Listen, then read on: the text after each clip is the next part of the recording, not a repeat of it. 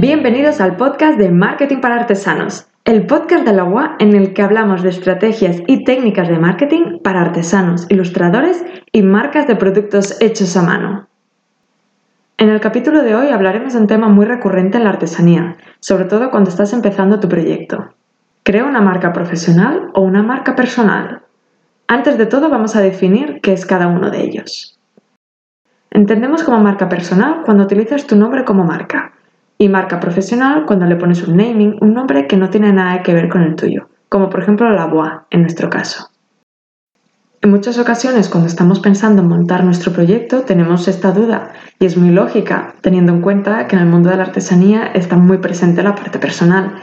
Básicamente eres la persona que lo hace y la que lo vende. Es por eso que en la artesanía es muy habitual que el nombre del artesano sea la marca del negocio. ¿Pero es siempre recomendable? Para contestarlo primero vamos a hablar de pros y contras de cada uno. La marca personal, lo bueno es que es más fácil de empezar. No tienes que romperte la cabeza con namings, con valores de marca. Te muestras como eres y los valores que transmites como marca son los que transmites como persona. Depende totalmente de ti. Tú decides qué comunicar y cómo. Es más fácil crear contenido. Por ejemplo, puedes aprovechar tus perfiles de redes sociales en los que ya tienes unos seguidores y no tienes que empezar de cero.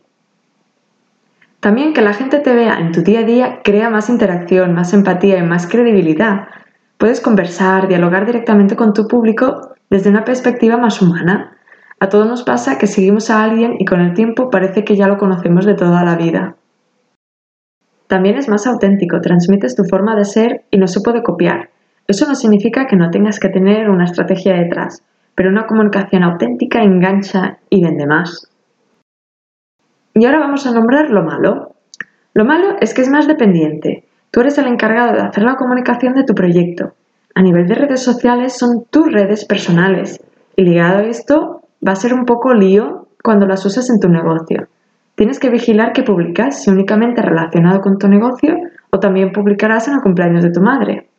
Igual va acorde a tus valores empresariales, a lo que quieres transmitir, pero tendrás que pensarlo dos veces antes de publicar.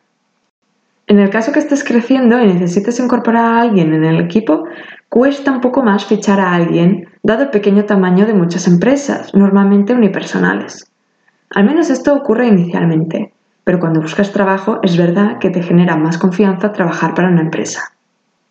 Relacionado con la confianza puede dar una imagen de que lo que haces es un hobby y no un negocio estable. Parece que si eres autónomo, tú solo, en cualquier momento te darás de baja, por ejemplo, si te dedicas a la cerámica y haces platos, a un restaurante le preocupa comprar una vajilla que si se rompe algún plato en el futuro pueda volver a comprarlos. Esto se traduce que dé la sensación de que eres más pequeño comparado con una marca profesional que tenga incluso personal. Le das menos seguridad. Debes tener claro que la marca personal es intransferible. Si en algún momento quieres dedicar tu tiempo a otro proyecto, este no podrá seguir sin ti. Y ahora, si hablamos de la marca profesional, lo bueno es que de primeras genera más presencia. Transmite más confianza y hace que sea más fácil vender. El ejemplo que hemos dicho de un restaurante que quiere comprar platos le da más seguridad comprar una marca que a priori parece que se mantendrá más en el tiempo que un artesano autónomo. A la hora de crecer es más fácil incorporar gente, incluso conseguir inversión o socios en un futuro.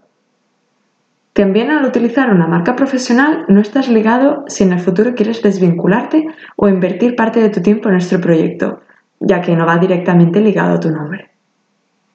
Si hablamos de lo malo de la marca profesional, es que la gente no empatiza tanto o se liga tanto como una marca personal. Al menos inicialmente, cuesta más crear comunidad. También pasa que en muchos casos cuando nos presentamos como una marca profesional, hablamos en plural, como un equipo, pero los inicios no es así, solemos estar solo y puede generar desconfianza y en el caso de que sí que queramos tener un equipo, supone una inversión inicial muy importante. Dicho todo esto, si aún estás hecho un lío y no te queda claro qué hacer, haz una cosa. Cierra los ojos y visualízate de aquí 5 años o 10 años. ¿Cómo te ves? ¿Creando tú las piezas y gestionando el negocio tú mismo? ¿O te visualizas de aquí un tiempo con un equipo de gente que te ayude a producir y tú te dedicas a la gestión de la empresa? O incluso tú sigues haciendo tus piezas, pero hay una persona que gestiona el equipo o gestiona el negocio. Espero haberte ayudado a tenerlo un poco más claro antes de que tengas que tomar una decisión.